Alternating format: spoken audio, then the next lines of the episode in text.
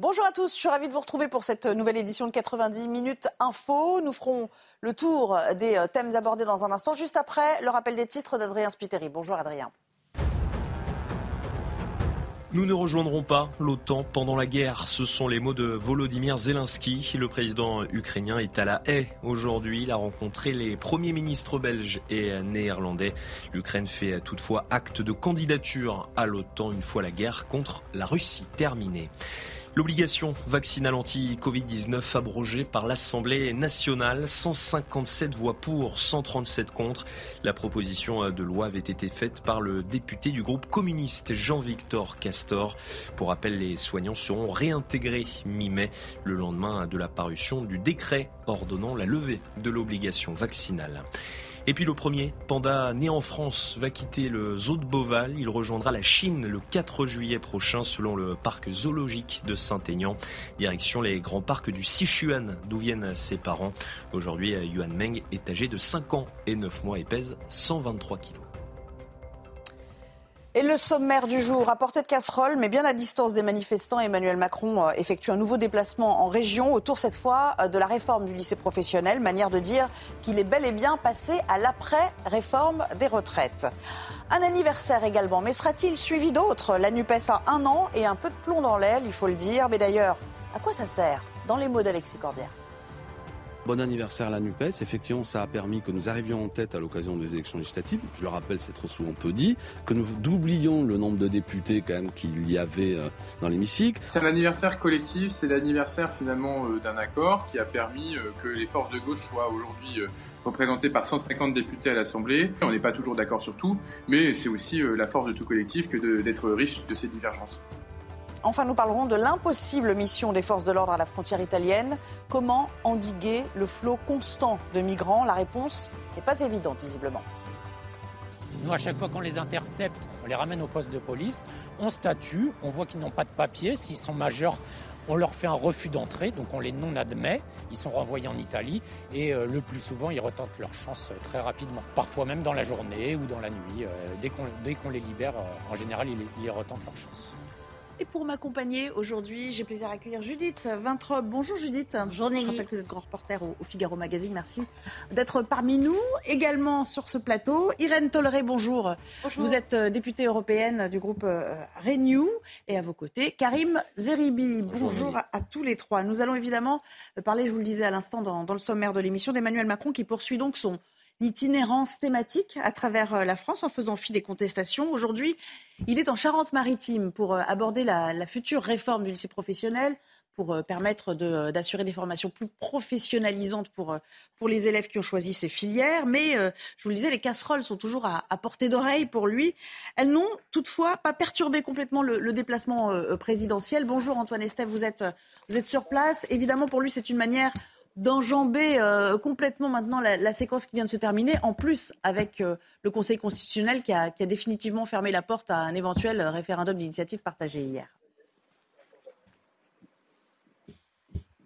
Effectivement, et rien de tel pour faire oublier eh bien, ce malheur des retraites quelque part, comme le disaient euh, les lycéens autour de nous tout à l'heure, eh bien qu'un bain de jouvence pour le président de la République qui restait longuement à discuter avec les lycéennes, les lycéens pour expliquer son projet de réforme du lycée professionnel. Alors c'est unique hein, depuis 40 ans ce projet de, de réforme des lycées professionnels. Il y a d'abord l'allongement de la durée des stages, c'est très important parce que maintenant, pendant les stages en entreprise, il y aura des périodes de cours qui seront insérées un petit peu à l'image de ce qui se fait dans l'alternance professionnelle. Il y a la rémunération aussi de ces stages. Le président de la République l'a expliqué vraiment euh, très souvent avec, les lycéens qu'il a rencontrés, 50 à 100 euros par semaine pour indemniser les lycéens qui iraient par exemple faire un stage loin de chez eux. Et enfin, les filières vont devoir se professionnaliser encore plus avec des professionnalisations dans des domaines à la mode, on va dire, euh, comme l'écologie par exemple, ou encore l'intelligence artificielle. L'objectif pour lui, c'est la lutte, il l'a répété à euh, nombreuses reprises ce matin, la lutte contre l'échec scolaire. Deux tiers des lycéens décrocheurs proviennent de cette filière professionnelle. Les manifestants, vous le disiez, on les a pas entendus ici parce qu'ils étaient à un kilomètre et demi. On n'a pas du tout entendu le bruit des casseroles. En revanche, il y a eu une petite action de la CGT Énergie juste avant le discours du président qui a coupé l'électricité dans une partie du lycée. Mais encore une fois, eh bien, tout le monde avait été euh, prévenant ici. Il y avait un groupe électrogène qui avait été installé hier. Donc, la salle du discours du président n'a pas été affectée par cette coupure d'électricité. Il a pu dérouler son discours absolument normalement. Merci beaucoup Antoine. Et puis on va prendre un autre point de vue avec votre acolyte euh, habituel, Jérôme Rampenou, qui est sur place également. Jérôme, Antoine le rappelait, il y avait bien un comité d'accueil, mais impossible de croiser sa route aujourd'hui. Hein. Ah non, effectivement, impossible de croiser sa route. Les premiers manifestants sont arrivés très, très tôt ce matin. Ils étaient là à 7 heures du matin pour essayer de s'approcher euh, de l'établissement, mais ils n'ont pas pu. Hein. Les forces de l'ordre étaient déjà en position. Ils ont bloqué, Antoine vous le disait, à environ un kilomètre et demi. Nous, ici, on les a très bien entendus, hein, les casseroles. Ils étaient très actifs, jusqu'à 300 aux alentours de 11 heures du matin. Puis ils ont tenté euh, de se rapprocher de l'établissement en passant par les voies ferrées, en contournant euh, le dispositif. Un petit peu plus loin, bien sûr, les forces de l'ordre les attendaient aussi. Ils ont gagné 50 mètres, hein, pas beaucoup.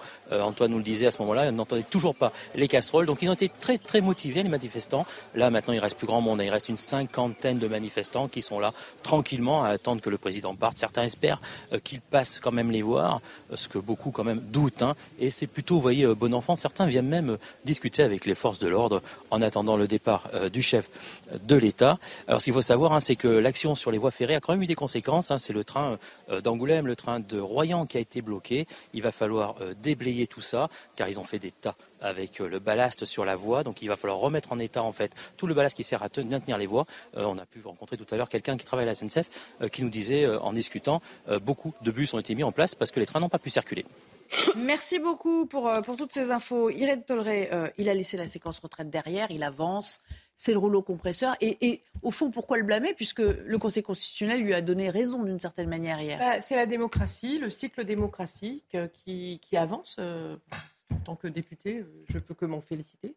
Hmm. Donc pour vous, euh, euh, la séquence retraite est bel et bien terminée, sachant que dans un mois, il y a un nouveau rendez-vous quand même. On en parlera peut-être peut-être après. Je, pense que la séquence retraite, quand on voit ce qui se passe dans la rue, il y a des personnes pour qui elle n'est pas terminée. Après, moi, en tant qu'élu, je pense qu'on a des sujets très importants qu'on doit faire avancer maintenant. Je suis très contente que le président euh, euh, s'occupe de l'éducation. À titre personnel, je pense qu'on a aussi des énormes sujets sur l'alimentation, sur l'eau, sur des choses euh, qui touchent directement à la vie des gens sur 2023. Et qu'effectivement, en tant que parlementaire, on est là pour plutôt avancer et avoir des livrables qui font que la vie des gens s'améliore. Ah, Judith, c'est vrai que pour l'instant, quand même, rien n'entrave l'application de la réforme. Il y aura une sorte de, de d'honneur le 6 juin prochain avant le 8. On sait que le processus euh, législatif euh, qui va être à l'œuvre à nouveau euh, risque d'être un peu compliqué parce qu'il y a le Sénat derrière, etc. Mais politiquement, quand même, si la proposition de loi Lyot venait à passer, ça enverrait un message fort. ça enverrait un message fort de division de la droite, parce que je pense que, comme la dernière fois, les républicains vont s'en donner à cœur joie et le spectacle euh, politique n'en sortira pas euh, grandi. Il n'y avait aucune surprise hein, dans la décision du, Conseil constitutionnel, puisque ce, système de RIP, c'est je gagne et, face tu perds. Donc, euh, à tous les coups, ça marche. on n'arrive pas à organiser des consultations populaires. C'est même fait pour ça. Et il y a aussi peu de suspense, à mon avis, euh, sur le destin parlementaire de la tentative de supprimer le, projet de retraite parce que le Sénat dira non et que les procédures sont telles que c'est impossible de passer outre. Oui, alors on va parler... Il va y avoir des soubresauts, il va y avoir encore des spasmes sociaux. Les violences qui sont produites le 1er mai ne vont pas encourager les gens qui sont là pour manifester, pas pour casser, euh, à prendre des risques. Euh, la stratégie d'usure est, est, en train de fonctionner. Alors, on va, on va reparler, si vous voulez bien, pendant quelques secondes du, euh, du RIP, parce que bon, c'est encore une actualité euh, euh, récente. je vous propose d'écouter la réaction que ça a suscité chez Alexis Corbière et Fabien Roussel, et je me tourne vers vous, Karim. On avait préparé les deux options. Il y avait un faible espoir, mais le combat continue. Le combat continue parce qu'une très grande majorité de nos concitoyens, des travailleurs, sont aujourd'hui toujours euh, opposé à cette réforme des retraites à 64 ans, injuste, euh, dure pour le monde du travail. Nous allons donc continuer le combat. C'est une déception. C'est plutôt inquiétant que mm. donc le Parlement ne peut pas voter sur une loi qui concerne quand même deux années supplémentaires de travail pour des millions de gens. C'est pas un petit sujet. Je, répète à nos auditeurs, ils le savent, mais prenons la mesure de ce que ça veut dire. Nous tous qui sommes républicains dans ce pays, donc les députés n'ont pas pu se prononcer sur le fait que euh, vous travaillez deux ans de plus. Bon, euh, au fond, euh, Karim Zeribi, il n'y avait pas de grande surprise autour du sort de ce RIP, deuxième mouture, deuxième version. Beaucoup ont dit ça a été mal ficelé, ils n'ont pas eu le temps de beaucoup se retourner, ils n'ont pas pris le temps de bien rédiger l'article qui portait sur les 62 ans, parce que finalement, c'était peu ou prou la même chose que la première version. Quoi. Ça a, été, ça a été un peu mal fait, c'était un peu peut-être mal ficelé. Force est de constater que depuis que le RIP existe 2008, il n'a jamais abouti. Il a toujours été irrecevable, à part 2019, sur ADP, où c'est les 4 800 000 signatures qui n'ont pas été recueillies. Mais ça veut dire quand même que euh, organiser un référendum potentiellement dans notre pays, ça n'est pas simple. Euh, par la procédure qui est mise en place. Faudrait peut-être la simplifier. Parce que quand on a 94% des salariés qui s'opposaient à la réforme, quand on a un Parlement qui n'a pas pu voter, quand on a un débat au, Sénat qui a été limité, euh, quand, on a le sentiment, non pas que légalement la démocratie n'a pas fonctionné, mais que légitimement cette réforme a du mal à passer, il aurait fallu quand même peut-être euh, faire appel au peuple et en passer par un référendum. Ce, dont ne veut pas Emmanuel Macron. Il est dans son droit, le président de la République. Il a été élu, il respecte les institutions, tout cela, il n'y a rien à redire là-dessus. Et d'ailleurs, je trouve que, permettez-moi, je fais une petite incise, le déplacement d'aujourd'hui, le sujet du déplacement d'aujourd'hui est éminemment important l'enseignement professionnel, l'apprentissage, l'alternance, l'accès à l'emploi. Mais déjà critiqué, déjà beaucoup critiqué à gauche, en disant on va pousser encore plus les élèves vers des voies de garage. moi, je suis critique. Euh, force est de constater que je ne suis pas en phase avec les méthodes du, président de la République. Mais à un moment donné, il faut quand même dire qu'il y a d'autres sujets qui sont très importants pour la nation et on ne peut pas ne pas les traiter. Euh, la vie économique, sociale euh, du pays ne peut pas s'arrêter. oui, il y a mécontentement, oui, il y a une colère. Il y a 300 personnes. Ils sont pas 30 000 non plus. Je veux dire, donc, et, c'est plutôt des militants syndicaux, des militants euh, de partis. Ils vont le faire encore quelques temps, à mon avis, euh, pour certains déplacements. Vous avez dit, il y a le, 8, le 6 juin, avec cette manifestation de l'intersyndicale. Serait-ce la dernière? On se pose la question, parce que peut-être que la stratégie des uns et des autres changera après euh, le 8 juin et le dépôt de la proposition de loi de Lyotte. Mais là, encore une fois, c'est plutôt de l'ordre du symbolique. Parce que, comme cela a été dit, euh, le projet de loi euh, déposé par Lyotte, que très peu de chances d'aboutir parce que le Sénat s'y opposera. Au-delà de, la réticence à se rendre dans les cortèges, il y a une forme de résignation aussi de la part des Français aujourd'hui? Oui, je, parlais de stratégie d'usure de la part euh, du gouvernement. Je crois qu'elle est à l'heure et, elle fonctionne. Est-ce que vous me permettez de dire un mot sur ce qu'on vient d'entendre Karim Zeribi pardon, a répété la phrase euh, non, d'Alexis Corbière, le Parlement n'a pas pu voter. Il faut arrêter de dire ça. Euh, si euh, le texte n'a pas pu aller jusqu'au vote en première lecture à l'Assemblée nationale, c'est à cause de la stratégie d'obstruction de la NUPES. non, c'est pas vrai.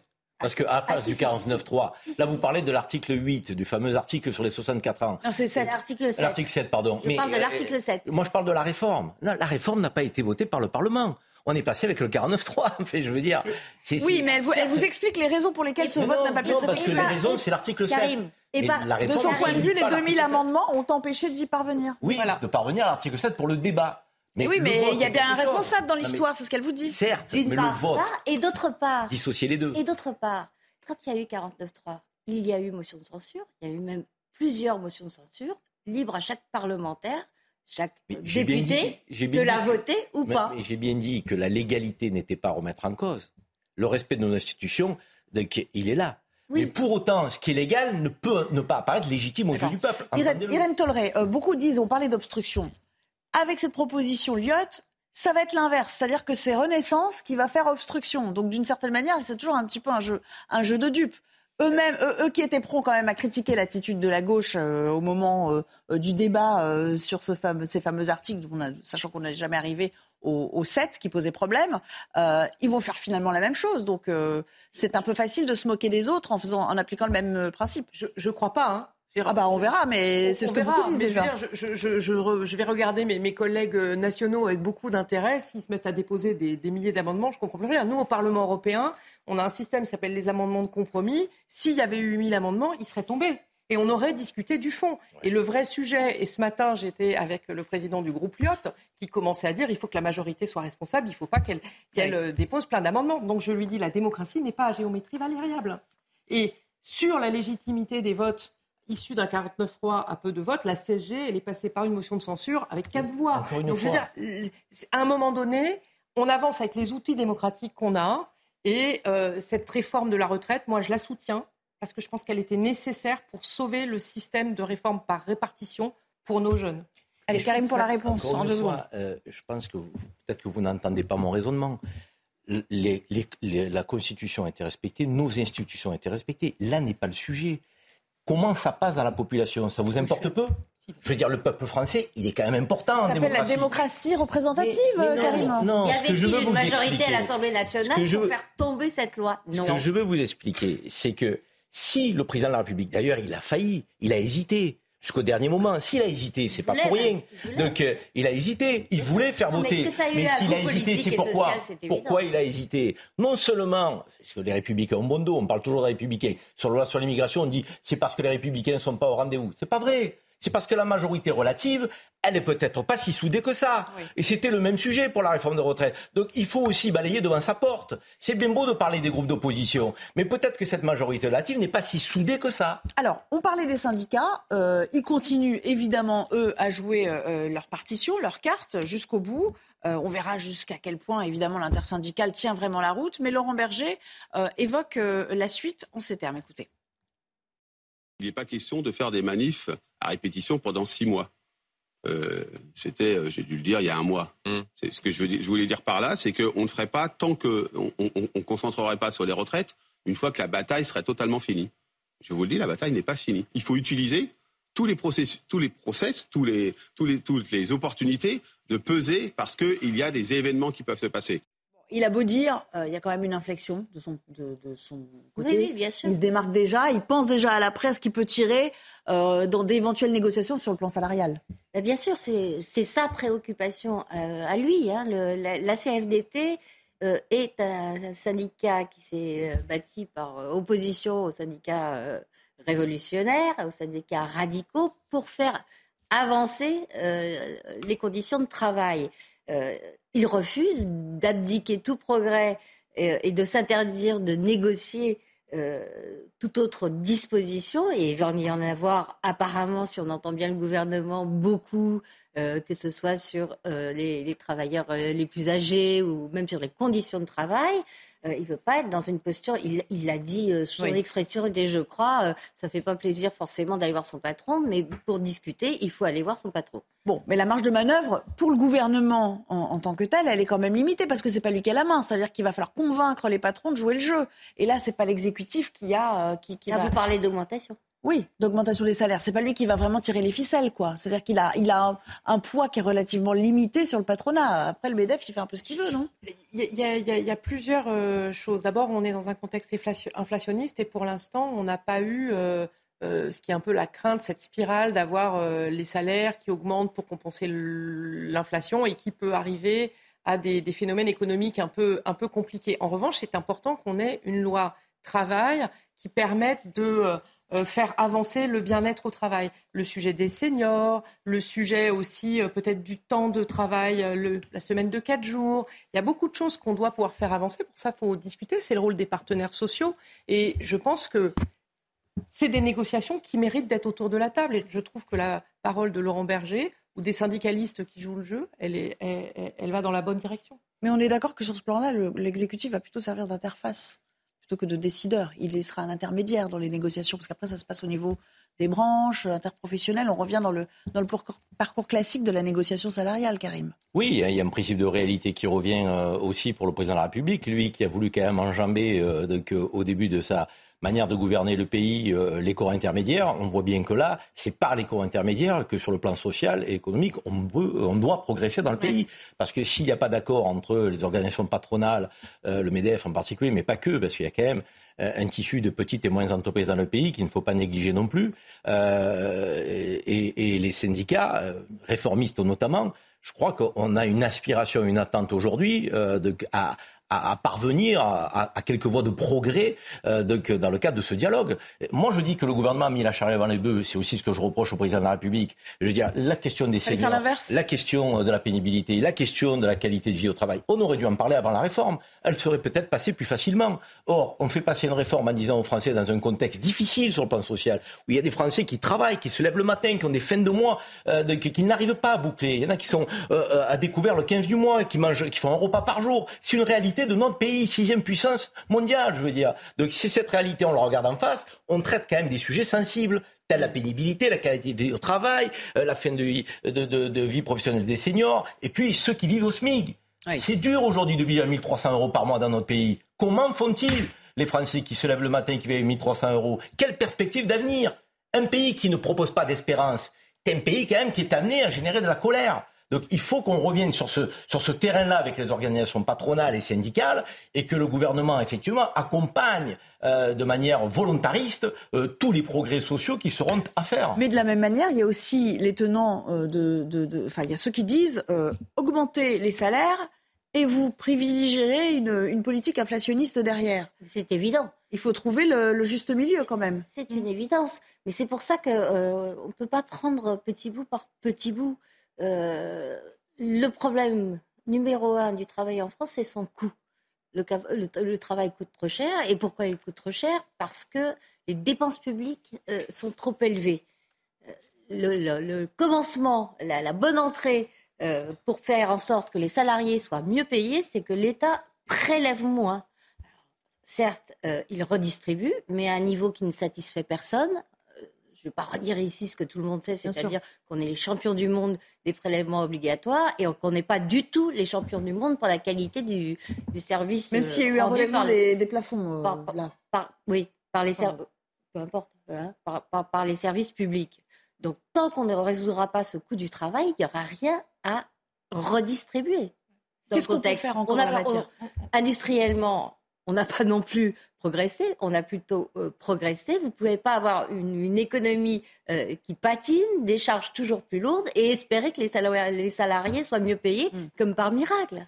pardon de revenir à l'inflation, mais, en admettant que l'inflation s'arrête, euh, beaucoup disent aussi, c'est impossible de faire revenir l'inflation au niveau où elle était. C'est-à-dire que les prix, une fois qu'ils sont fixés à un certain euh, seuil, ils ne redescendent pas. Donc de toute façon, il y, a de facto une perte de pouvoir d'achat qui est vouée à rester si on n'augmente pas les salaires. Enfin, je sais pas, je suis pas économiste, mais ça paraît tomber sous le sens. Moi, en fait, ce que je voulais dire, venant de la région Occitanie, donc la région du rugby, je pense qu'il y a un partenaire dont on a oublié de parler, ce sont les collectivités locales. Parce qu'en France, on a un sujet, c'est le coût du logement qui est un petit peu élevé. Et donc, effectivement, euh, je crois que c'est important qu'on soit très volontariste, hein, de manière à ce que les personnes qui ont euh, des salaires pas élevés puissent vivre dignement et donc avoir moins euh, de, euh, euh, de charges de logement. Et, le... comment on fait ça? Eh ben, en, étant plus volontariste au niveau. en libéralisant le marché de, du logement, en arrêtant d'imposer des contraintes écologiques complètement. Libéraliser n'a jamais fonctionné en matière de logement. Moi, je peux vous dire aujourd'hui, par exemple, dans ma la rénovation thermique, par exemple non, je parlais, je parlais pas ça. Euh, je parlais par exemple les, les, logements qui ne, euh, qui ne sont pas, qui ne remplissent pas les, les, conditions euh, optimales ne sont plus relouables à partir d'un certain moment. Ça a un impact immédiat sur le marché de la location. Alors, en fait, moi, ce que je vois dans mon coin, c'est que ce qui a fait vraiment euh, du mal, c'est euh, les modèles type Airbnb. C'est-à-dire qu'on a des logements qui sont sortis du logement pour habiter et pour travailler et qui sont venus des logements spéculatifs pour le tourisme, avec même des espèces de, euh, d'entreprises qui se montent et qui achètent des appartements. Mais ça, c'est régulé maintenant, puisque l'État aussi prend des taxes au passage. Donc, oui. mais n'empêche que la réalité, c'est qu'aujourd'hui, dans notre pays, on a des, des, personnes, des jeunes couples, hein, qui ont du mal à joindre les deux bouts parce que le coût du logement est trop mmh. élevé. Après, sur l'alimentation, on est aussi un champion du monde du gâchis alimentaire et donc il est aussi très important qu'on travaille beaucoup plus sur tout ce qui est l'économie circulaire. Ça crée des emplois locaux et durables et ça permet, encore une fois, de vivre mieux. C'est vrai qu'il y a peut-être des choses à faire de ce point de vue-là, sur euh, le gâchis. Je, partage l'idée que le, poste euh, dépense de, logement, un loyer, est un poste qui est considérable et, qui a, s'est accru ces dernières années, ces dernières décennies notamment. Donc ça devient insupportable euh, pour certains ménages de se loger. Pour autant, je pense que la clé, elle est, plus, elle est vers plus de construction. Je, vous rappelle quand même. On supprime la loi qui va et résilience. Je vous, je, vous, que, je vous rappelle quand même que ce gouvernement, c'est celui qui a le moins construit. On a, on a, besoin de 500 000 logements par an, on en construit 300 000. C'est le rapport de l'offre et de la demande. si vous avez plus de demandeurs que de logements, effectivement, les loyers ne baisseront pas. Si vous avez des logements euh, présents sur le marché euh, à la hauteur des demandeurs, euh, les loyers se réguleront de même. Allez, on va continuer d'en parler et puis on parlera peut-être encore du déplacement euh, d'Emmanuel Macron puisque ça se poursuit euh, à Sainte en Charente-Maritime. On ne sait pas trop ce qu'il a prévu euh, pour la fin d'après-midi. On n'est pas à l'abri d'une surprise, puisque parfois il lui arrive de, déambuler sans prévenir même les, journalistes qui, euh, qui, accompagnent ce déplacement. J'aimerais parler d'un euh, qui n'a pas de problème de logement, c'est le roi Charles III. on va essayer de vous donner un petit avant-goût de, ce qui va se dérouler ce week-end. vous le savez, c'est samedi que le couronnement est, est prévu. Cette fois, c'est fait, avec une cérémonie moins imposante, certes qu'il y a 70 ans euh, pour sa défunte euh, mère, mais quand même mondialement attendue. Et là aussi, dans un contexte de crise sociale quand même accrue hein, aux États-Unis, euh, pardon, au, Royaume-Uni, il ne faut pas l'oublier. Alors pour que tout soit parfait, regardez, des répétitions ont été organisées. C'est tellement anglo-saxon tout cela. Maïva Lamy, Célia Gruyère pour le reportage. Des tambours, des trompettes, des militaires en rang serré. À l'approche du couronnement du roi Charles III samedi, la Household Division se prépare. À Aldershot, en Angleterre, les soldats se sont réunis pour répéter le défilé. Un honneur pour ceux qui y participent. Le couronnement du roi approche et c'est une occasion spéciale. Évidemment, l'honneur, la réputation et tout ça. Et en fait, de marcher sur l'avenue avec la foule qui acclame, ça te donne ce sentiment spécial que tu ressens le long de ta colonne vertébrale. Lors de la procession du couronnement vers Buckingham après le sacre, un cortège de près de 4000 militaires accompagnera le couple royal sur un parcours de 2 km. Après les premières répétitions, les membres de la Household Division semblent confiants. La journée s'est bien déroulée. Le major général qui était ici et qui nous a inspectés a jugé que c'était une bonne première fois avec tous les gardes à pied, la cavalerie, household, réunis comme une seule famille qui marchait ensemble, les couleurs qui flottaient, les tambours qui flamboyaient. Alors oui, on est tous très excités.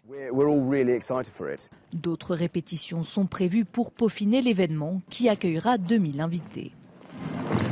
Voilà, et ça me donne l'occasion de vous rappeler que nous sommes en édition spéciale dès samedi 7h pour suivre au plus près euh, ce couronnement de euh, Charles III, quelques mois donc après euh, la mort de la reine Elisabeth II. Dans un instant, un autre anniversaire. Alors là, c'est un an.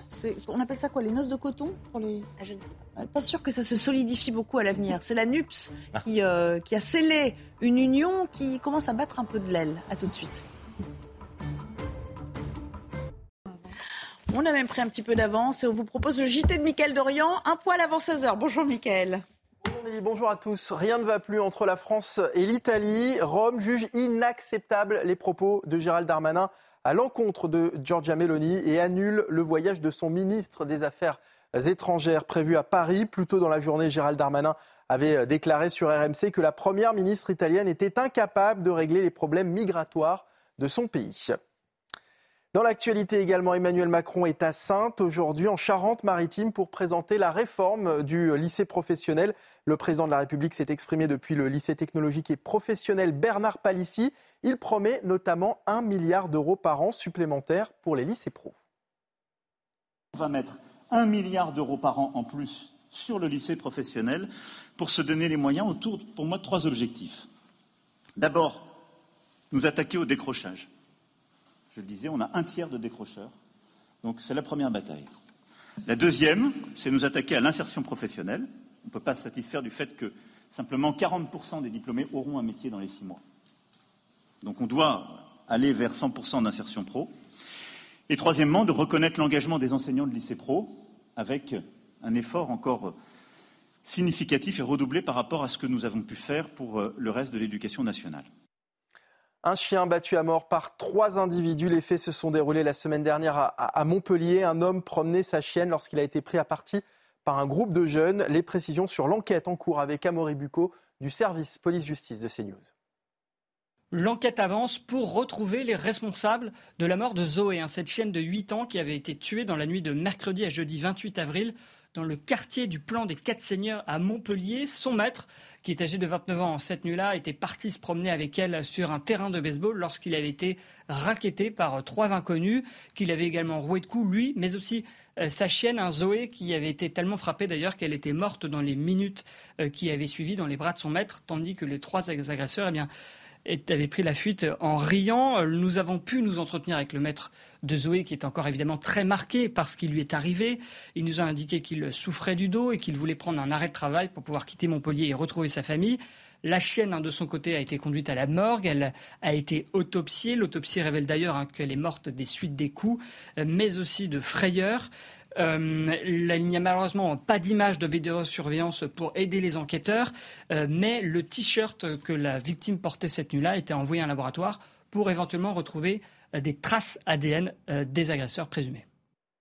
La détention et la consommation de protoxyde d'azote, plus connu sous le nom de gaz hilarant, sont désormais interdites aux mineurs dans certains quartiers de la capitale. La préfecture de police qui évoque une recrudescence inquiétante chez les jeunes souhaite prévenir les risques d'atteinte à la santé et à la salubrité publique. Cette interdiction est en vigueur jusqu'à la fin du mois. Écoutez ce qu'en pense Arnaud Chiche. Il est anesthésiste et réanimateur. Il est en vente, vous savez, pour des appareils euh, de type euh, bombe à chantilly, euh, des choses comme ça. Et en fait, on le trouve euh, en vente sous forme de capsules. Il y a des risques très importants et cette interdiction, c'est un bon exemple hein, de, prévention et de santé publique. Et vraiment, je m'en réjouis.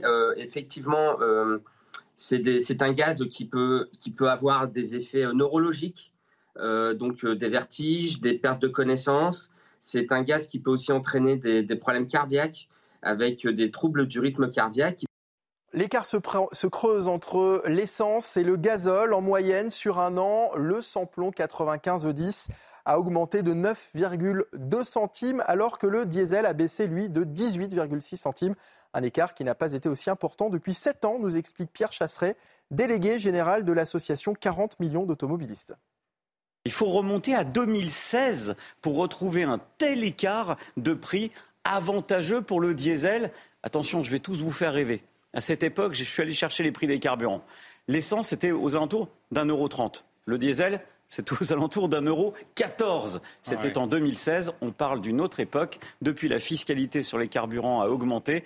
Et je pense, mon petit doigt me dit que du côté de l'Assemblée nationale, peut-être qu'une proposition de loi se prépare avec euh, une, euh, une association d'automobilistes pour une baisse potentielle de la fiscalité sur les carburants. Mais ça, vous le saurez en exclusivité ici. L'actualité internationale, Volodymyr Zelensky est arrivé aux, Pays-Bas. Le président ukrainien est aujourd'hui à la Cour pénale internationale de l'AE. En mars dernier, il avait euh, émis un mandat d'arrêt contre Vladimir Poutine. Volodymyr Zelensky espère toujours euh, le voir condamné. Écoutez.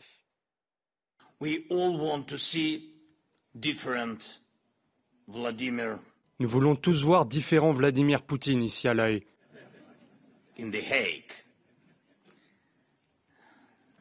Celui qui mérite d'être condamné pour ses actions criminelles, ici même dans la capitale du droit international.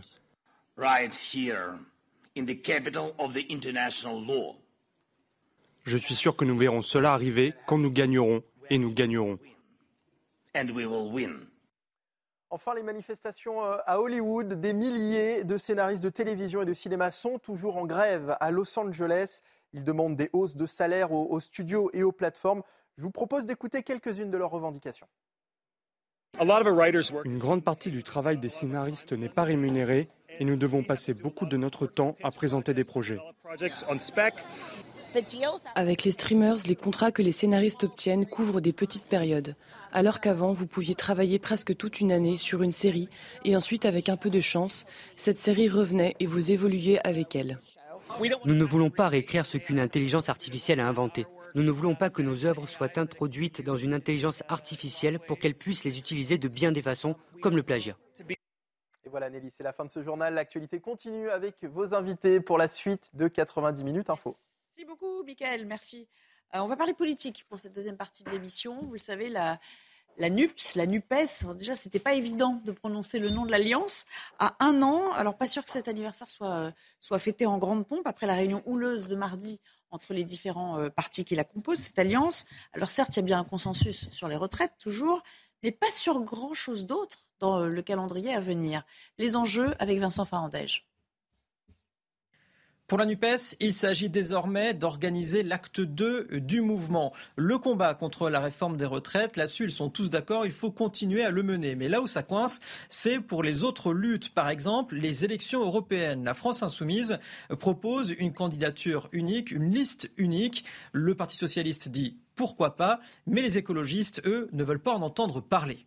En revanche, les Verts proposent un candidat unique à l'élection présidentielle en 2027. Les autres partis ne ferment pas complètement la porte à cette idée. Mais alors qui Quel candidat Un favori pour le moment, il s'agit de Jean-Luc Mélenchon au vu de ses derniers résultats aux élections présidentielles, mais il ne fait pas du tout l'unanimité à gauche. Or, il faudrait quelqu'un qui fédère. Par ailleurs, Jean-Luc Mélenchon euh, a précisé, a annoncé qu'il ne se représentait pas à sa propre succession, sauf circonstances exceptionnelles. Et puis enfin, les cadres du mouvement veulent rallier davantage de monde à leur cause, mais pour cela, il faudrait d'abord régler les problèmes en interne. Karim Zeribi, cette alliance, elle trouve donc ses limites. Est-ce que c'est une alliance contre nature, selon vous? Je n'irai pas jusque-là. Euh, c'était une alliance euh, euh, certes de circonstances, euh, une alliance d'intérêts partagés, puisque le but c'était de faire le, plus de, parlementaires possible. pour autant, dans cette gauche-là, pour moi, il y a un problème de logiciel et il y a un problème d'incarnation. Il y a une double problématique. c'est sérieux quand vous avez un problème de logiciel. Je trouve qu'elle est très faible sur les questions régaliennes. Moi qui viens d'une gauche républicaine, hein, disons-le clairement, donc je trouve que cette gauche n'a pas grand-chose euh, de gauche républicaine au sens euh, gauche de gouvernement, gauche capable d'aborder des problématiques euh, de manière sérieuse, objective, lucide, mais aussi avec de la fermeté et l'autorité qui s'impose parfois en politique.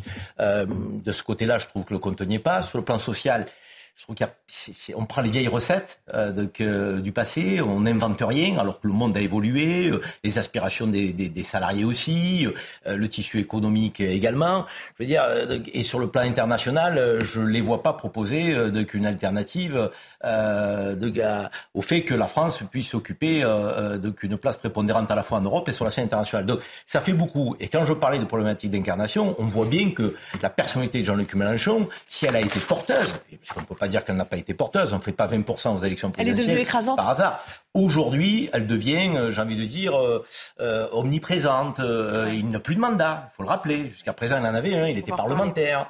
ce qui ne m'étonnerait pas, c'est qu'il se propose de tirer la liste aux européennes pour retrouver une légitimité élective, Jean-Luc Mélenchon. Mais je ne vois pas cette alliance durer, parce que d'un côté, il y, a, il y a des socialistes qui ne s'y retrouvent pas. je pense à Bernard Cazeneuve et d'autres, et qui veulent revenir dans le champ politique. Et de l'autre côté, vous avez euh, un Fabien Roussel, communiste, qui est quand même un, élément important, manifs, hein. euh, qui est, très... Qui a été parfois sorti des cortèges, exfiltré, oui, mais parce il, il, était il est très critique, par des, Il est très critique vis-à-vis de, à la fois de Jean-Luc Mélenchon, mais aussi du logiciel. Donc je, je, pense que là aussi, ça ne peut pas durer. Et puis il y a peut-être ces clashs aussi à répétition dans l'hémicycle qui ont peut-être un peu entamé, créés par LFI, qui ont peut-être un peu entamé la confiance et... et euh, inspirer une forme d'indécence chez les autres. Oui, alors ce qui est, curieux, c'est que je trouve qu'on assiste à une espèce de mélanchonisation de la gauche du point de vue des idées politiques. Vous avez cité quelques divergences euh, qui restent. On aurait pu ajouter les divergences sur la politique énergétique, euh, sur le nucléaire, sur, sur l'industrie.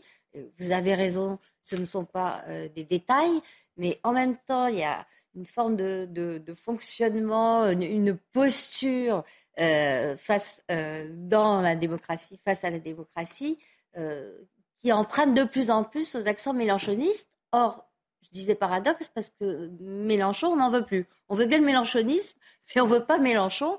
Et on, c'est y compris au sein de la France insoumise, où il est de plus en plus contesté. Écoutez ce que disait Jean-Luc Mélenchon à l'époque de la signature de cette alliance, c'était donc il y a à peine un an. J'ai assez vécu et mon expérience du combat politique me fait mesurer la profondeur historique de ce que nous sommes en train de réaliser. Je le sais. Je sais que à cette heure, nous sommes en train, bien sûr, d'écrire une page de l'histoire politique de la France. Et parce que nous l'écrivons, parce que nous écrivons cette page de cette façon, alors nous pouvons prétendre écrire une page d'histoire de France. Euh, une page, mais même pas un chapitre euh, encore. Euh, c'est quand même de, courte durée pour l'instant cette page, Irène, Irène Est-ce que LFI a trop phagocyté le reste de cette gauche? En tout cas, ce qui est sûr, c'est qu'au Parlement européen, on a une coalition majoritaire dont lequel fait partie les Verts et les socialistes et dans lequel LFI n'est pas. Donc en fait, moi, quand j'entends le débat français, je me dis, et je retourne, et j'ai vérifié tous les votes, Non, c'est un truc, c'est lunaire en fait. C'est en fonction de l'endroit où ils sont, ils disent des choses euh, différentes et, et, et, je crois qu'il y a un problème de, logiciel. C'est pour ça qu'ils veulent y aller en ordre dispersé aux européennes, notamment. Oui, ben, c'est pas clair, parce qu'ils n'ont pas du tout les mêmes... Les Verts, c'est leur élection. Euh, donc c'est pour ça aussi qu'ils veulent y aller tout seuls. Sandrine Rousseau, elle est chez les Verts et elle, elle dit qu'elle veut une seule liste. Mais Sandrine Rousseau, pense plutôt à 2027. Elle est, elle est prête à sacrifier ses petits copains du Parlement européen. S'ils y vont euh, séparément euh, aux européennes, même s'il y a des raisons particulières liées à ce que sont les Verts, pourquoi est-ce qu'ils iraient ensemble à la présidentielle? Euh, Parce que c'est plus la lutte des classes, c'est la lutte des places, vous l'avez bien compris. Donc, euh, clair. oui, ça j'avais compris. Et, ça prend le dessus. Mais, je, parlais d'arguments défendables devant l'opinion. je ne parlais pas des vraies raisons. On, parlait de Mélenchon comme étant la figure euh, tutélaire de cette alliance. Euh, il y a encore quelques temps, je crois que c'était lors de la même allocution, il disait Je ne suis pas le chef. Ça m'a beaucoup amusé de voir qu'il paraît que je suis devenu le chef. Mais qui vous a dit que j'ai envie d'être le chef? C'est quand même incroyable une histoire pareille. Non, ça ne se passe plus comme ça. Nous sommes au XXIe siècle. Nous sommes des forces vivantes. C'est le collectif qui, d'une manière ou d'une autre, tranche, décide, produit, apporte, complète. Et il en sera ainsi. C'est pourquoi c'est une autre phase de l'histoire qui commence. Alors il nous aurait menti parce que que d'injonctions euh, données pendant la réforme des retraites, il a fallu le suivre à la lettre alors que vous le disiez, il n'est même plus parlementaire aujourd'hui, il n'a pas de mandat. Le collectif euh, décide, mais ça doit être par télépathie. Euh, à condition qu'il soit d'accord avec quand lui. Manuel Bompard euh, a été euh, nommé, adoubé, c'était par Jean-Luc Mélenchon parce que Adrien Quatennens était momentanément indisponible à la suite des problèmes que vous, que vous savez. quand Alexis Corbière et Raquel Garrido, entre autres, ont, été écartés des responsabilités effectives, pareil, on ne sait pas comment le collectif s'est exprimé. Pour une même raison, il n'y a pas de vote. Il n'y a pas de vote à la France insoumise. On ne vote pas sur les stratégies électorales, on ne vote pas sur les programmes et on ne vote pas sur les chefs. Ça fait partie de ces parties, ces parties formations qui sont très verticales dans leur manière de décider, en fait. Plus que ça, ça fait partie de ces formations, et notamment de cette formation, et notamment de cette personnalité, et qui demande aux, autres ce qui ne s'applique pas à lui-même.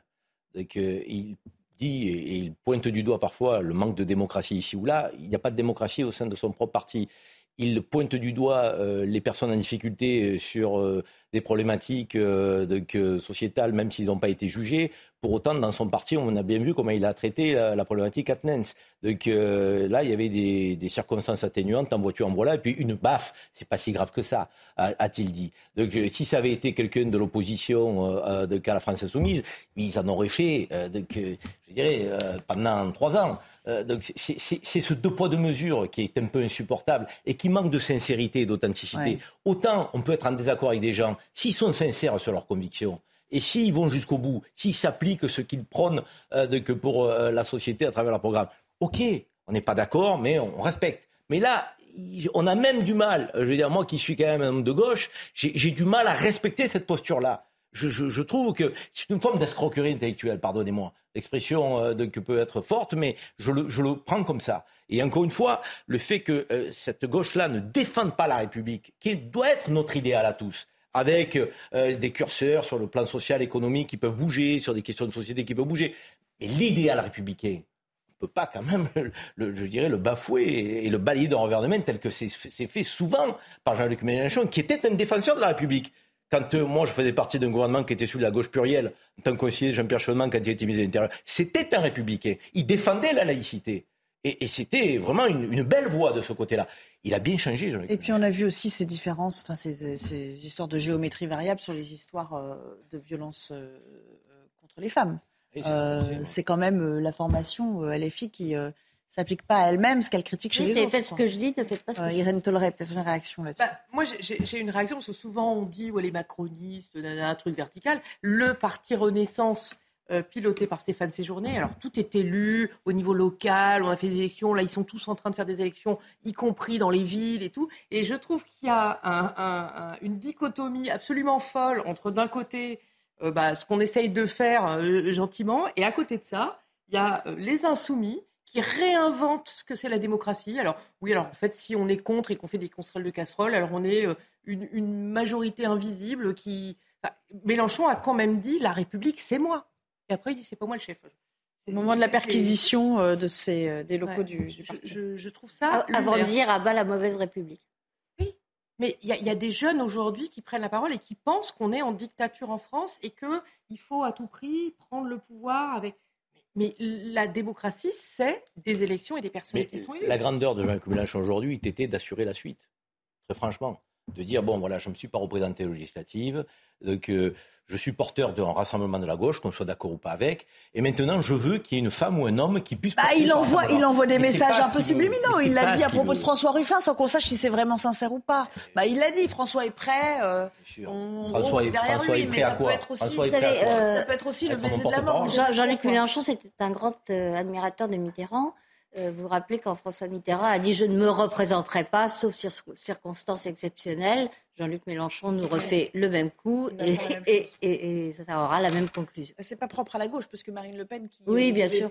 Pas forcément y pas propre à la gauche. Hein. Forte de ses résultats aux législatives, elle, euh, voilà, maintenant, elle est incontestée dans ce, dans ce rôle de, première opposante pour, euh, pour tenter de briguer la, la présidentielle. J'aimerais aussi qu'on parle de la violence quand même. La violence dans les échanges intra euh, NUPS, puisque vous le savez, euh, Fabien Roussel, je l'évoquais tout à l'heure, a été hué, a dû être sorti des cortèges, exfiltré, parce qu'il était pris à partie physiquement, euh, menacé par, par des membres du, soit du corps syndical, soit, de la gauche même, mais qui passe, passe à gauche à lui.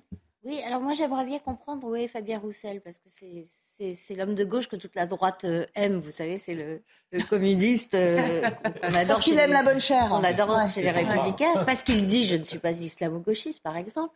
Mais on retrouve sa signature euh, au bas de cette infâme proposition de résolution écrivant soumise dans la niche parlementaire écrivant que euh, Israël euh, institutionnalise l'apartheid. Là, euh, Fabien Roussel la signe.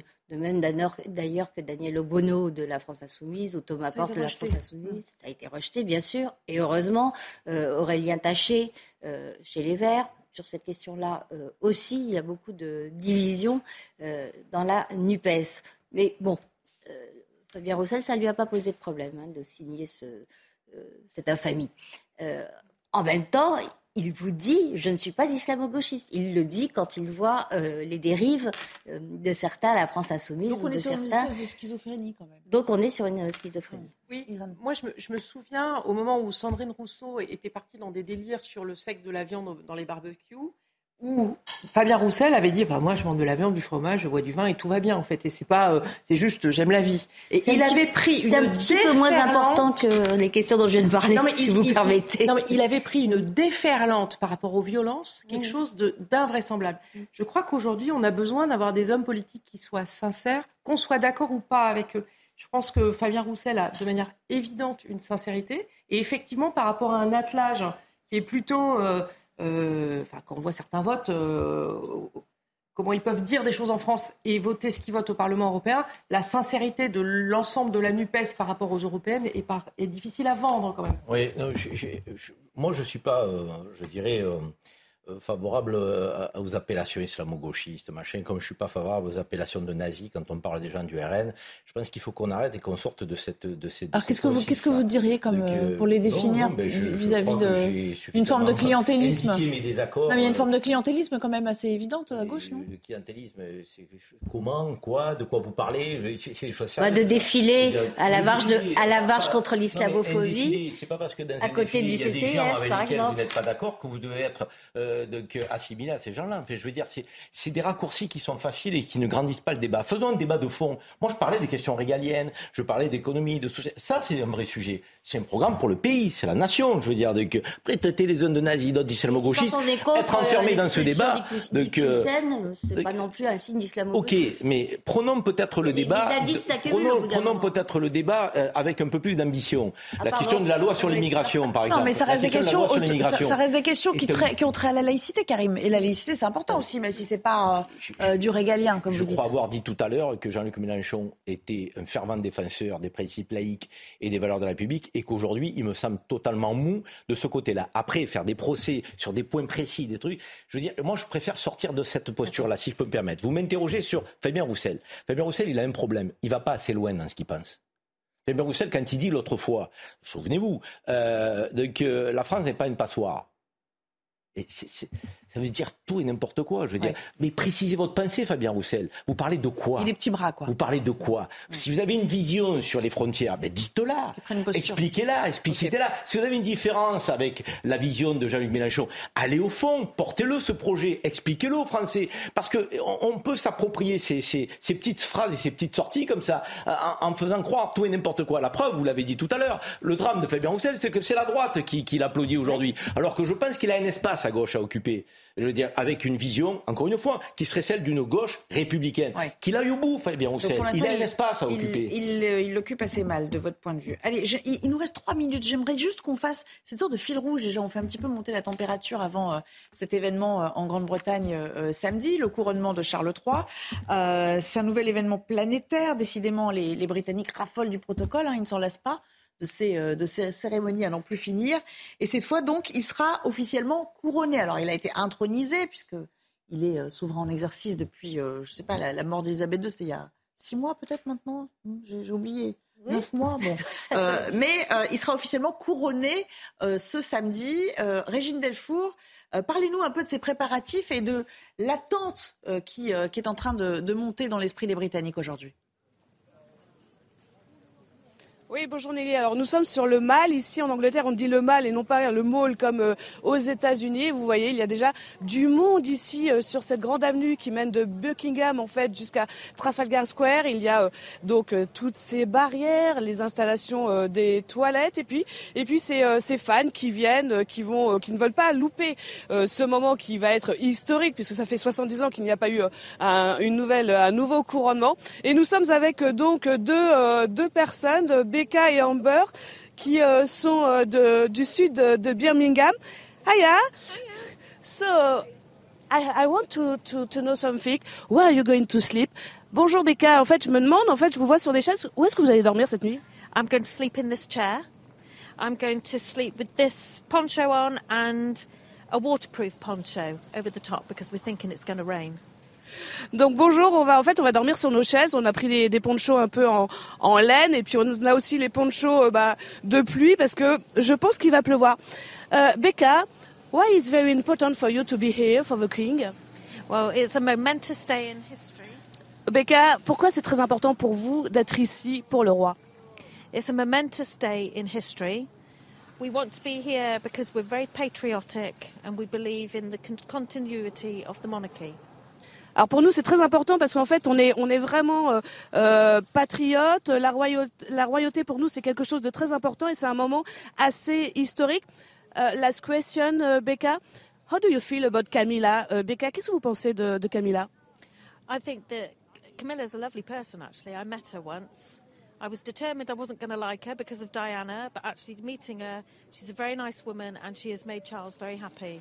So we have to move on now and Um, so we're going to accept her as uh, the Queen Consort of this country. Alors euh, j'ai rencontré euh, Camilla une première fois. Euh, elle est en fait très sympathique. J'avais décidé de pas l'aimer parce que j'étais quand même du côté de Diana et en fait c'est une bonne personne. Elle aime Charles et il faut maintenant la support, la, la, être être avec elle et puis elle va être la reine bientôt. Thanks a lot, Becca. Thank you. Merci.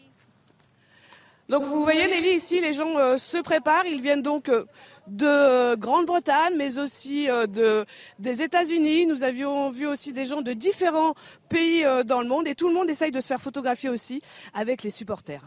Bravo Régine, merci beaucoup et bravo pour la trad aussi, c'était parfait. Vous n'en avez pas raté, euh, raté une miette et on sera bien sûr au rendez-vous dès 7h samedi pour vous faire suivre, euh, vous faire vivre en direct cet événement avec toutes nos équipes qui sont mobilisées. À la fois vous le voyez à Londres, mais également euh, en plateau, édition spéciale dès 7h sur le plateau avec nos présentateurs. Voilà, on s'interrompt à nouveau et puis on reviendra pour parler notamment de, bah, de cette mini-crise diplomatique qui est en train de naître entre la France et l'Italie autour de l'arrivée des migrants à la frontière franco-italienne. À tout à l'heure. 90 minutes info, la suite, le débat, bien sûr, reprendra juste après le rappel des titres avec Adrien Spiteri à nouveau. Emmanuel Macron annonce un milliard d'euros par an supplémentaires pour les lycées professionnels. Une annonce faite par le chef de l'État lors d'un déplacement à Sainte aujourd'hui. Objectif aller vers 100% d'insertion professionnelle. Selon le président, investir dans ces établissements est, je cite, une cause nationale. 20 départements concernés par des restrictions d'eau en France, conséquence d'une sécheresse importante. Les Bouches du Rhône, le Gard et le Var sont classés en niveau de crise.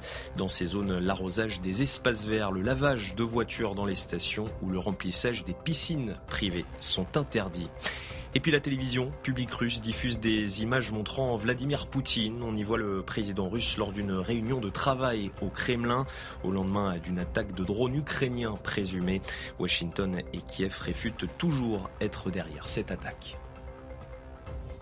Merci beaucoup. Allez, on reprend le débat avec nos invités euh, du jour, Judith Vintrobe, euh, Irène Tolleré et Karim Zeribi. Puis Harold Iman nous a rejoint. Vous allez euh, nous éclairer dans un instant sur ce qui se passe entre Paris et Rome en ce moment sur le plan diplomatique. En tout cas, on va s'intéresser à ce qui se passe du côté de Menton. Vous le saviez, on avait promis des renforts de police, 150 CRS et, gendarmes. Ils sont arrivés pour tenter eh bien, de, euh, d'endiguer le flot de, migrants qui tentent de traverser la frontière à peu près euh, chaque jour. Regardez ce reportage qui a été tourné par nos équipes.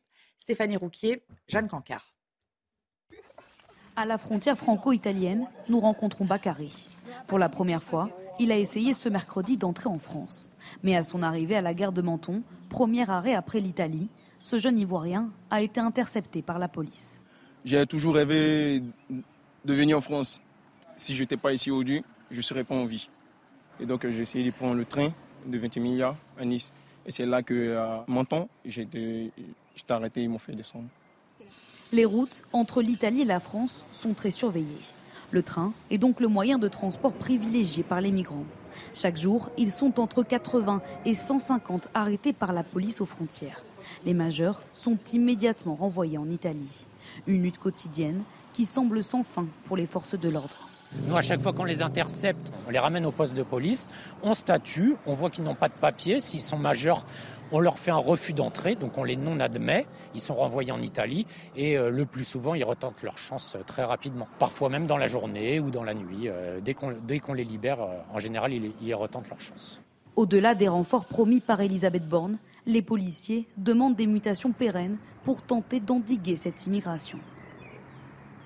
Et puis depuis quelques heures, il y a ce petit incident euh, diplomatique dont Gérald Darmanin semble être euh, à l'origine, puisqu'il a adressé déjà un constat d'échec pour euh, la politique de Giorgia Meloni en Italie et il l'a ouvertement critiqué. Écoutez cet extrait. Oui, il y a un afflux de personnes migrantes et notamment de mineurs. Parce que Mme Meloni, c'est-à-dire le gouvernement d'extrême droite. La première ministre italienne. Le gouvernement d'extrême droite choisi par les amis de Mme Le Pen est incapable de régler les problèmes migratoires sur lesquels elle a été élue.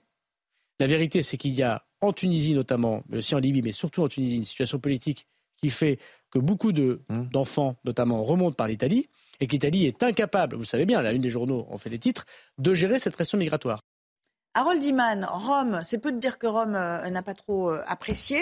Euh, en jugeant, ça ce sont les mots du ministre des Affaires étrangères, ces propos inacceptables. Il y avait bien une rencontre qui était prévue ce soir à Paris à la demande, enfin je veux dire, euh, euh, avec euh, Catherine Colonna comme hôte de la rencontre, eh bien, ils ont tout simplement annulé le rendez-vous. Alors c'est Antonio Tajani qui a annulé le rendez-vous dans un tweet il y a quelques minutes. Et il a dit ce n'est pas l'esprit dans lequel on peut travailler sur les sujets communs européens. Donc Madame Colonna est un peu punie pour les propos du ministre Darmanin. Et le dossier des migrants transitant par la Tunisie, c'est le grand dossier euh, franco-italien pour euh, dans l'immigration, n'est-ce pas? Donc euh, l'Italie ne cesse de recevoir de plus en plus de migrants de ce type. 36 000 en Méditerranée sont venus en Italie cette année contre 9 000 pour la même période en 2022. Donc voilà, ça quadruple. Et Madame Meloni, bon, elle essaye de mettre des gardes plus nombreux pour, euh, dans la mer, mais comme elle est en pleine restriction budgétaire, assainir les finances publiques, elle est forcée à des arbitrages, donc c'est un peu chaotique quand on essaie de suivre ce qui se passe en Italie. Et puis surtout qu'elle, elle a repousser les ONG comme SOS Méditerranée qui doivent accoster dans des ports très très lointains euh, de la zone la plus proche de la Tunisie. Et ça, ça met de l'huile sur le feu entre la France et l'Italie. Et finalement, la France, sans grande idée, c'est une étroite coopération avec les pays d'origine, donc la Tunisie, euh, qui est un pays de transit, ou les pays euh, subsahariens. Et c'est de ça qu'on devait parler aujourd'hui. Irène Tolleré, je rappelle que vous êtes députée euh, européenne, donc vous allez un peu nous éclairer. Le problème, c'est qu'on n'y arrive pas, en fait. Ça ne marche pas. Pourquoi? Parce que la réponse au niveau européen semble inexistante. Beaucoup disent Frontex, ça ne fonctionne pas. C'est une espèce de, gadget qui n'a pas de moyens, qui n'a pas de politique assez volontariste. C'est à l'Europe de s'atteler à ce, problème aujourd'hui?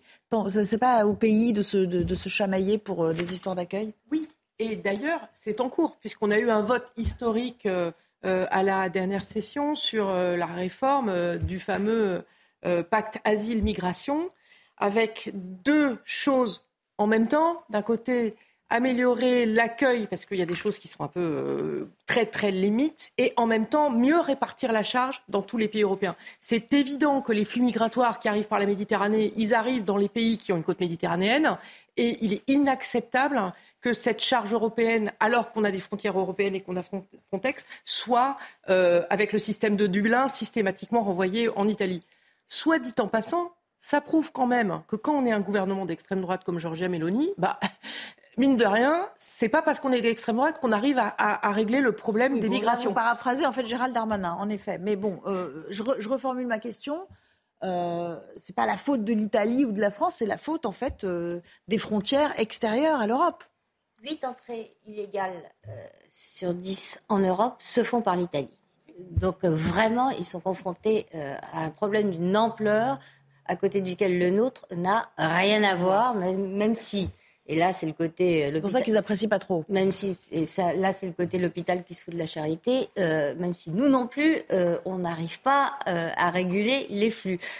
en témoigne le psychodrame de l'Ocean Viking ou déjà SOS Méditerranée, où la France refusait d'accueillir ce qu'elle avait pourtant la, la, la part de demandeurs d'asile qu'elle avait promis d'accueillir. Euh, il, a fallu vraiment euh, une bagarre diplomatique déjà avec tension. Le, sketch était à peu près le même et ça s'est fini, je vous le rappelle, par un fiasco judiciaire euh, de première grandeur, puisque la justice française n'ayant pas réussi à traiter les dossiers dans les temps, les euh, demandeurs ont été euh, remis dans la nature. Aujourd'hui, on ne sait pas où ils sont. Ils sont sans doute allés grossir le nombre d'étrangers en séjour illégal en France. Donc vraiment modestie. Hein. On n'a pas, pas de leçons à donner, ni de qualificatifs euh, euh, d'extrême droite ou autre euh, à attribuer à, un pays avec lequel on devrait coopérer pour le disqualifier.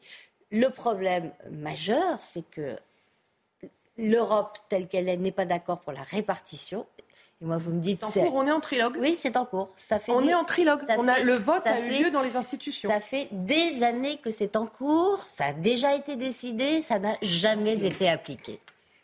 Il y a un problème donc de frontières et de répartition une fois que ceux qui arrivent à, entrer euh, euh, le font. Karim, comment, comment on gère ça? D'abord, moi, je suis assez stupéfait de la sortie de notre ministre de l'Intérieur qui laisse entendre que c'est un problème italien. C'est un problème européen. Ce n'est pas un problème italien. Et où est l'Europe? Où est l'Europe solidaire? Où est l'Europe qui doit pouvoir parler d'une seule voix? Où est l'Europe qui doit pouvoir mettre une politique commune? Elle n'est pas au rendez-vous. Et ce n'est pas Frontex qui va faire notre politique de gestion des flux migratoires. C'est insuffisant. Notre politique des, flux migratoires, elle doit s'articuler euh, sur deux jambes. La jambe de l'intégration que vous avez évoquée, ceux qui ont le droit de rester sur le sol européen doivent être mieux intégrés et mieux répartis, certes. Mais la jambe de l'expulsion, c'est quand même qu'on en parle. C'est la, plus la plus bancale, celle-là. Excusez-moi, mais c'est là où la blesse. En Italie, en France, en Espagne et partout euh, sur le continent européen. Il y a des gens que nous souhaitons accueillir au nom de nos valeurs, droit d'asile, et il y a des gens qui ne, ne rentrent pas dans ce cadre-là, qui partent de pays qui ne sont pas en guerre, qui partent de pays où nous ne sommes pas menacés et leur place, elle est dans leur pays. Et quand je le dis, je ne suis pas, euh, je dirais, dans, dans, la, dans la méchanceté ou l'absence d'humanisme. C'est une question de bon Oui, sens. mais leur pays, à partir du moment où ils quittent le sol, ne veulent pas les reprendre après. Donc qu'est-ce qu'on fait? Justement, c'est là où je dis être dans une bilatérale entre la France et euh, la Tunisie, entre la France et des pays d'Afrique subsaharienne, c'est pas la même chose que si c'est l'Europe qui discute avec la Tunisie ou si c'est l'Europe qui discute avec les pays d'Afrique subsaharienne. Parce que d'abord, il y a deux enjeux. Un, on est plus fort quand on est ensemble. Deux, il y a des moyens de coopération qui peuvent être des moyens de pression. Si vous reprenez pas vos ressortissants, si vous ne, ne, ne, de- Plus d'aide au développement ne, ne donnez pas de laisser-passer consulaire, à un moment donné, nos relations diplomatiques ne seront plus ce qu'elles sont. Est-ce que c'est l'intérêt de ces pays? La réponse est non. Mais si c'est la France toute seule ou l'Italie toute seule, évidemment que ça ne fonctionne pas. Donc il faut avoir une politique commune aujourd'hui, certes d'intégration, pour ceux qui ont le droit d'asile, au nom de nos valeurs, mais aussi une politique commune d'expulsion. Parce qu'on n'est pas obligé d'accueillir sur notre sol, euh, je dirais, des gens qui ne relèvent pas ni du droit d'asile, ni de la politique de gestion des flux migratoires. Alors, euh, gestion légale que l'on souhaite accueillir. Et tous les pays le font.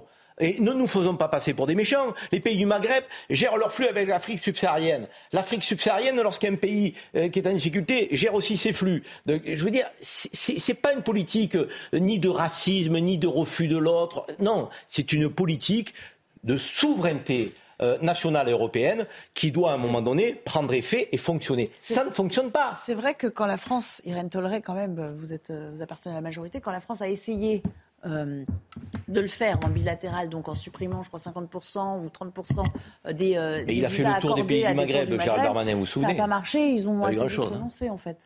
Ben, en, en fait, le, le problème est quand même complexe. S'il y a des migrations, c'est qu'il y a des raisons de migrer. Bah, il vous faut- dit que non, lui, qu'ils ont vocation à rester chez eux. Non. Ça, ça dépend, parce que, euh, par exemple, dis qu'il y a des aujourd'hui... pays qui ne sont pas en guerre. Et donc les personnes ne relèvent pas du droit d'asile. Ça ne veut pas dire qu'elles sont heureuses, que les pays sont prospères. Parce qu'on a aussi des petits sujets alimentaires dans certains pays où évidemment que les gens environnementaux, euh, oui. euh, vont, vont- vont bouger. Donc il faut que nous, dans notre relation que nous avons euh, à l'Afrique et les politiques européennes en Afrique, et je suis d'accord, c'est le niveau européen qui est bon, accompagnent euh, l'Afrique pour être plus résilient par rapport au changement climatique, être plus autonome par rapport à nous. Et C'est le discours que tenait déjà Charles Pasqua il y a plus de 30 ans. Oui, la politique de bah, développement. il- eh ben, il, f- il f- il- il faut peut-être qu'on soit plus dans l'action et moins dans le discours. Qu'est-ce que vous voulez que je Peut-être qu'on donne un peu moins d'argent aux présidents de ces pays. énormément. et que- et On donne et énormément, et mais- et et avec et un et contrôle et que- jamais et que- dans les- avec un contrôle qui n'est pas forcément. Donc vous êtes pour euh, une politique plus coercitive ou vous êtes euh, au niveau des pays où vous dites allez euh, faisons quelque chose de, de réellement coordonné et Ouais, harmonisé au niveau hein. européen. Il me semble que comme à peu, tout et à peu près tout a été essayé, euh, les dernières initiatives en date qui sont celles de traiter, de sous-traiter par d'autres pays les demandes d'asile, euh, le Danemark le fait avec le Rwanda, euh, la Grande-Bretagne commence à le faire, euh, me paraît euh, la moins pire des solutions dès lors que euh, lorsqu'un étranger euh, qui n'aura pas de titre de séjour met le pied sur votre sol, c'est quasi impossible de l'expulser. Et il y a aussi euh, les enseignements que nous devons tirer de nos politiques d'ingérence. hein. Parce que si la Libye est dans cet état, on y est un peu pour quelque chose. hein. Alors moi, je ne suis pas pour l'autoflagellation, mais là, c'est de la lucidité. Je veux dire, si la Libye est un pays où il y a le chaos, et si c'est par là que ça passe, c'est parce qu'il n'y a plus d'État. Et s'il n'y a plus d'État, c'est parce qu'on a aidé vous quand même à faire parlez de tomber qui, là De celui Nico- qui était le Nicolas dictateur de la Libye. Vous parlez, vous parlez de Nicolas Ben, Sarkozy c'était le choix de la nation française avec un président qui avait été élu par le peuple français. Oui, non, bah, enfin, euh, les- Ah non, les- mais D'accord. sûr, les- ça nous arrange de ne pas parler de ce qui euh, Non, non, mais les, les nous met un peu en difficulté. situation irrégulière ne sont pas du tout, du tout la majorité des demandeurs d'asile. Absolument pas. C'est la majorité aujourd'hui. personne c'est dit ça. Les Afghans, c'est Mais les- ça passe Bien par là. sûr. le Soudan, la, la Oui. Corne de l'Afrique. Et- et- L'immigration clandestine passe par la les Libye. Ivoiriens, alors, alors que euh, C'est pas un pays en guerre d'Ivoire n'est pas, officiellement. en- Ouais. pas en guerre. Et le dernier attentat terroriste remonte à 2016. je crois. On va euh, euh, s'interrompre à nouveau. Merci beaucoup Harold pour, euh, pour ce dégagement sur euh, cette crise Quelle diplomatique. classe, Harold hein Très, Très il, est classe, prêt, hein. il est prêt pour, euh, Pour le pour samedi matin. Vous restez sur le plateau jusqu'à samedi 7h. Vous accompagnerez Mickaël Dorian pour, euh, pour le début de la, de la spéciale. En tout cas, très chic. Bravo. Euh, dans un instant, on revient. On parlera de l'inflation et le panier euh, anti-inflation qui, euh, qui va être prolongé hein, pour euh, tenter d'ai- d'aider le quotidien des Français. On verra si c'est efficace, mais surtout, est-ce que ça ne voit pas un signal euh, un peu pessimiste? C'est-à-dire qu'en gros, l'inflation est vouée à, à continuer encore quelques temps, malheureusement. À tout à l'heure. Ils ont pas Une annonce de. Bruno Le Maire qu'on va commenter ensemble, c'est la prolongation du trimestre anti-inflation au-delà du 15 juin. Le ministre de l'économie qui assure par ailleurs que les distributeurs ont d'ores et déjà donné leur accord pour euh, tenter d'alléger un petit peu euh, la facture pour, euh, pour les Français. Regardez, le reportage est signé Sarah Fenzari, on en discute ensuite. Casser la spirale inflationniste, telle est la volonté du ministre de l'économie Bruno Le Maire qui a annoncé prolonger le trimestre anti-inflation au-delà du 15 juin. Les prix des produits alimentaires ont encore augmenté de 17% en avril. Lancée le 15 mars dernier, l'opération commerciale propose un prix réduit sur une grande sélection d'articles choisis par les enseignes. Cette action a permis une baisse de 5 à 7% des prix, une nouvelle qui fait du bien au porte-monnaie des consommateurs. Il se trouve qu'il y a beaucoup d'inflation en ce moment et c'est vrai que le pouvoir d'achat des Français est en baisse et je trouve que c'est une bonne mesure de bloquer les prix, sur certains articles notamment. Well, à mon avis, c'est une bonne idée d'avoir une prolongation. Est-ce que c'est assez? Euh, C'est une autre question. Voilà, c'est bien dans l'immédiat, mais ça sert pas à grand chose. L'important, c'est les salaires. Euh, donc, juste un pansement euh, sur une jambe de bois pendant quelques jours, euh, c'est sympa, mais ça sert pas à grand chose. Une solution pour l'instant, mais pas sur la durée. Industriels et distributeurs ont rendez-vous avec Bruno Le Maire à Bercy la semaine prochaine pour négocier les détails des contrats. Pour le moment, pas de sanctions, mais le ministre ne s'interdit pas des mesures plus strictes. Euh, Judith, ça a le mérite d'exister, mais est-ce que, comme le dit ce jeune homme dans le, dans le reportage, c'est juste un, un pansement? Mais je trouve que ça n'a même pas le mérite d'exister parce que ça fait perdurer euh, un système où on voit que ça dysfonctionne à tous les étages. Quand vous avez quelqu'un comme Michel-Édouard Leclerc qui vous dit je ne comprends pas pourquoi l'huile d'olive euh, coûte le prix qu'elle coûte, ça veut dire euh, que certains se servent au passage. Ça veut dire que le système est une jungle totale. Alors que l'État, c'est-à-dire le contribuable français, vienne en aide euh, aux gens qui ont le plus de difficultés à se nourrir, tant mieux pour ces gens-là, mais tant pis pour toute la collectivité. C'est un système qu'il faut remettre à plat complètement. Et alors, qu'est-ce que vous préconisez? Eh bien, moi, je préconise, au lieu de parler, parler, comme le fait Bruno Le Maire, parce que ce n'est pas la première fois qu'il tient ce discours-là, euh, d'aller vérifier euh, qui se sucre euh, au passage, comment sont calculées les marges et pourquoi euh, les produits, euh, les prix de vente des produits ne baissent pas quand les matières premières baissent, eh le faire. C'est vrai que ça profite, euh, il y en a certains qui en profitent. Il faudrait peut-être aller mettre un peu le, nez dans, le nez dans tout ça, euh, Irène Tolleré, et épingler ceux qui sont, euh, dans- pour le coup, dans le super profit euh, de circonstances J'ai d'ailleurs euh, fait une lettre écrite à la Commission européenne pour demander qu'on regarde un tout petit peu alors ces super centrales temporaires localisées dans des pays qui permettent justement de contourner des lois françaises sur la transparence des prix. Et alors, ils vont envoyer du monde, des inspecteurs? Alors, je n'ai pas la réponse, mais euh, c'est évident, c'est évident qu'il faut aussi avoir euh, ce, euh, ce regard-là. Euh, je, je pense cependant qu'on peut quand même se dire qu'on est le pays d'Europe qui a la plus faible inflation. Donc, sans doute que ce qui a été fait, bah, c'est pas si mal que ça. La République tchèque, ils sont à 20%. hein, donc, euh, faut. Voilà, c'est compliqué. Les, les décisions qui ont été prises ont été des décisions très techniques qui permettent d'avoir quelque chose qui va vite. Et c'était important d'aller vite. Moi, je me souviens sur le, salon de l'agriculture, on, on parlait de ce sujet-là. Il y avait différentes hypothèses. On parlait du chèque alimentaire, mais hein, le chèque alimentaire, ça met du temps à se mettre en place. Ce qui a été mis en place a été mis en place très vite. Donc, je ne sais pas si c'est un emplâtre sur une jambe de bois. En tout cas, ça a permis d'avoir en France la plus faible inflation. Mais il y a des chantiers qu'il faut vraiment qu'on aille chercher. Donc, tout ce qui est le gâchis alimentaire, tout ce qui est les dates de péremption, euh, tout ce qui est aussi euh, l'aide alimentaire, on a une très forte progression euh, des, des demandes et on a aujourd'hui des classes moyennes, des entrées de classes moyennes qui sont touchées par la précarisation alimentaire. Les jeunes qui ont des enfants, ils ont des charges assez importantes, contraintes. Et là, il faut qu'on soit Pardon, mais le chèque alimentaire, c'est sympa, mais quand on voit une inflation alimentaire, alimentaire hein, autour de 16-17%, le chèque alimentaire, ça ne va pas régler les problèmes des, des- des- des gens à la fin du mois quand même. Alors sur l'inflation alimentaire à 16-17%, je pense qu'effectivement, il faut aller chercher euh, d'où elle vient avec une grande précision. Parce que pour le coup, les revenus des agriculteurs, ils ne sont pas à plus 16-17%. C'est vrai. Euh, Karim, il y a bien quelqu'un au passage qui, euh, qui en tire profit, on le rappelle. Et, et surtout, on en revient à ce qu'on disait tout à l'heure quand on évoquait euh, la hausse des salaires. Une fois qu'une inflation s'est installée, on imagine mal les étiquettes retourner à la baisse, en fait. hein. De toute façon. Oui. Il va falloir s'habituer là. On a commis ça par le passé d'ailleurs. hein. Ça revient jamais euh, donc, euh, au niveau où, où les prix se situaient avant la crise. Euh, il y a des profiteurs de la crise, c'est clair. Je veux dire que même les, les- les opérateurs, hein, vous avez cité Michel-Édouard Leclerc, dont on ne peut pas douter de, de sa position. Il dit il y a des profiteurs de la crise, il y a des prix qui augmentent, on ne sait pas pourquoi, Enfin, même on ne l'explique même pas. Leclerc en profite, Donc, euh, Mais même, et- même aussi. Même Leclerc. Sont bien contents de la situation, je pense. Même Leclerc. Certes, mais s'il si, ne s'aligne pas sur le prix de ses concurrents, c'est là où on voit effectivement que euh, la- la- la- le système capitaliste tel qu'on le, qu'on le porte, certains nous prétendent qu'il y a trop de règles, d'autres qui nous prétendent qu'il n'y en a pas assez. Est-ce que les règles sont au bon endroit? La question qu'on peut se poser. Peut-être qu'il y a euh, des règles aujourd'hui qui ne sont pas utiles et qu'il y en a d'autres euh, absentes là où on devrait en avoir. Euh, je veux dire, euh, et, et on le voit d'ailleurs, ce capitalisme tel qu'il est organisé, Ouais. il, il frappe qui? Il frappe ceux qui sont obligés de respecter des normes sociales, environnementales, quand d'autres ne les respectent pas. Alors que la circulation des produits, elle se fait sans aucun problème. Et, donc ça veut dire que si on a des producteurs français, je pense à l'agriculture, à qui on demande effectivement de l'exigence, de la rigueur, mais il y a d'autres agriculteurs à qui on n'en demande pas, pour autant ils font rentrer leurs produits. Donc pour ça ce capitalisme mérite d'être réinterrogé, non pas euh, ponctuellement dans la situation exceptionnelle dans laquelle nous sommes, mais structurellement. Structurellement, il faut qu'on s'interroge. C'est pas le système en totalité qu'il faut remettre en question. Le monde, il est ouvert, nous sommes interdépendants, donc il y a un commerce international. Mais encore une fois, est-ce que les règles sont posées au bon endroit? Je n'en suis pas convaincu. Allez, un dernier mot là-dessus. Non, je suis d'accord pour les, les règles mal posées, certaines trop, euh, d'autres insuffisantes.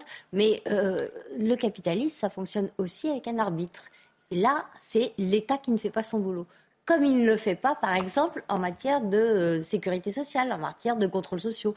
Vous savez parfaitement, parce que vous connaissez euh, le, fonctionnement des caisses, que euh, on peut raconter des histoires euh, assez allègrement et profiter du système de santé. Bien sûr, non, mais c'est l'État régulateur, vous avez entièrement L'État raison. régulateur. Non, mais l'État régulateur, certains n'en veulent pas. Et d'autres, peut-être, euh, veulent trop d'intervention de l'État. On n'a pas encore trouvé ce juste milieu euh, de, hybride. que- vers une efficacité qui fait que on peut produire, on doit laisser les énergies se libérer, être dans la, je dirais, l'esprit entrepreneurial, mais en même temps poser des règles. Aujourd'hui, ce que je constate, c'est qu'on est le pays le plus taxé, que si vous êtes un petit entrepreneur, vous avez l'impôt sur les sociétés, vous avez l'impôt sur les dividendes, euh, si vous avez des salariés, vous avez euh, donc, des charges qui sont exorbitantes. Taxer les petits, on sait faire. Donc, mais quand les gros profitent de la crise, d'une crise internationale, moi je ne savais pas que l'Ukraine était l'usine du monde. hein. Je l'ai appris avec cette guerre. hein. subitement, que euh, tout d'un coup, on apprend la que tout se passe en Ukraine, que tout vient de l'Ukraine. faut arrêter de prendre les gens pour des imbéciles. Le pot- pardon, mais le pot de moutarde, quelqu'un sait pourquoi la moutarde coûte plus cher? Non. Qu'est-ce qui justifie Moutarde de Dijon, hein, précisé. hein. La, la c'est euh, c'est quoi la matière première euh, euh, de la moutarde qui justifie qu'elle ait pris euh, 30 ou 40 Mais alors, à quoi, à quoi servent ces réunions à répétition euh, à Bercy euh, entre producteurs et, et distributeurs? Si elles ne résolvent pas ces questions-là Oui, c'est vrai, parce que finalement, ils font ce qu'ils veulent. Ils restent les maîtres, les maîtres du marché. Un dernier mot. Si je puis me permettre, il y a l'échelon national, mais il y a aussi et surtout l'échelon européen. Je répète, il y a eu des créations de super centrales temporaires qui se sont localisées dans, par exemple, les Pays-Bas, de façon à ce que les négos avec des budgets arrière euh, soient localisés en dehors. Cet argent-là, des centaines de millions d'euros, s'ils étaient en France, ils pourraient aider à baisser le prix. Mais on, pense, euh, on, on constate que l'Union européenne, finalement, elle n'est pas protectrice ni des consommateurs européens et ni des PME européennes. Il y a 23 millions de PME européennes aujourd'hui. Elle s'interroge encore, est-ce que cette Union européenne nous protège ou est-ce qu'elle laisse une concurrence déloyale, un peu sauvage, s'installer à notre détriment? C'est dommage parce que moi je suis pro-européen. Mais je trouve que cette Europe-là, elle n'est pas au rendez-vous des grands défis qui se présentent à elle. Alors, juste, je pense quand même que on a évolué, c'est-à-dire qu'on s'est rendu compte de certaines choses et, et au fur et à mesure, on les, on, on- on les règle. Donc, euh, il y a des choses qui étaient des directives, donc c'était différent dans les États membres. On les passe en règlement. Il y avait des problèmes d'importation de pays tiers. On met en place le mécanisme d'ajustement carbone. Enfin, on, on est en- Et on ouvre le marché européen à la Chine en interdisant euh, la vente de véhicules à moteur thermique à partir de 2035. Alors, Ça, le- c'est de la protection européenne. Ça, c'est surtout qu'on on, on- on- on a un sujet de changement climatique et par rapport à ça. Donc ça, mé- donc ça mérite les de mobilités. l'industrie euh, Non, non, non. automobile euh, européenne. Non, absolument pas. L'idée, c'est de ce développer. L'idée, c'est de développer les mobilités décarbonées européennes. Et cette législation-là a une clause de voiture en 2026 parce que, de manière bien évidente, si cette politique elle est utilisée au bénéfice de la Chine, on va réfléchir. Il n'y a pas de si, hein. On, La CK, on l'a faite dans les années 50, 52, 53 ou pas. Euh, donc euh, aujourd'hui, on est en 2023. Vous vous rendez compte, ça fait plus de 70 ans après. On parlait tout à l'heure du sujet de l'immigration où on n'est pas d'accord ensemble. Là, on parle d'un sujet éminemment important, la production, les consommateurs, les PME, l'économie, où on n'a pas trouvé d'accord. Quand même, on met du temps hein, pour s'entendre. Merci beaucoup, c'est tout le temps qui nous restait. Merci beaucoup, Irène Tolleré, d'avoir accepté notre invitation cet après-midi. Euh, dans un instant, Laurence, Laurence Ferrari, Punchline. Euh, Laurence qui reçoit ce soir Ségolène Royal. Excellente fin d'après-midi sur notre antenne. Je vous dis rendez-vous demain, 15h30.